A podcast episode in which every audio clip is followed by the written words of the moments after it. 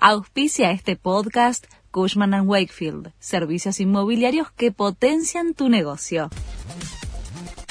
La Nación presenta los títulos del miércoles 23 de agosto de 2023. Massa anunció la llegada de nuevos préstamos desde Washington.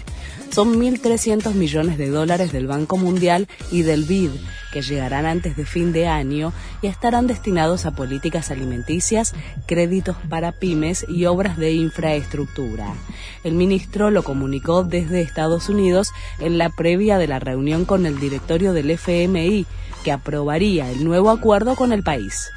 Hubo ataques a comercios y el gobierno acusó a Milei de querer desestabilizar. El gobierno bonaerense confirmó que hubo más de 40 detenidos tras los ataques a comercios en el conurbano. El temor se extendió y en la ciudad de Buenos Aires muchos locales bajaron las persianas en forma preventiva. Milei había comparado la situación con la crisis de 2001.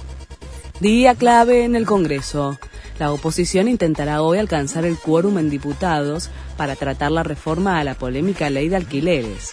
Juntos por el Cambio pidió la sesión especial y necesita 129 diputados para modificar la norma que desde que entró en vigencia provocó una caída de oferta de propiedades y una suba en el valor de las locaciones. El rey de España le encargó formar gobierno a Núñez Feijo. Felipe le pidió al líder del PP, quien resultó el candidato más votado, que busque la mayoría absoluta para formar gobierno.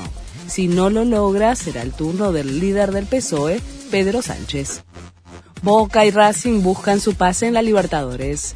El CNI se recibe a la academia desde las 21.30 en la bombonera por la ida de los cuartos de final. El vencedor de la llave se cruzará en la próxima etapa con el que se imponga entre Deportivo Pereira Palmeiras, cuyo primer partido se juega en simultáneo al de los equipos argentinos. Este fue el resumen de Noticias de la Nación.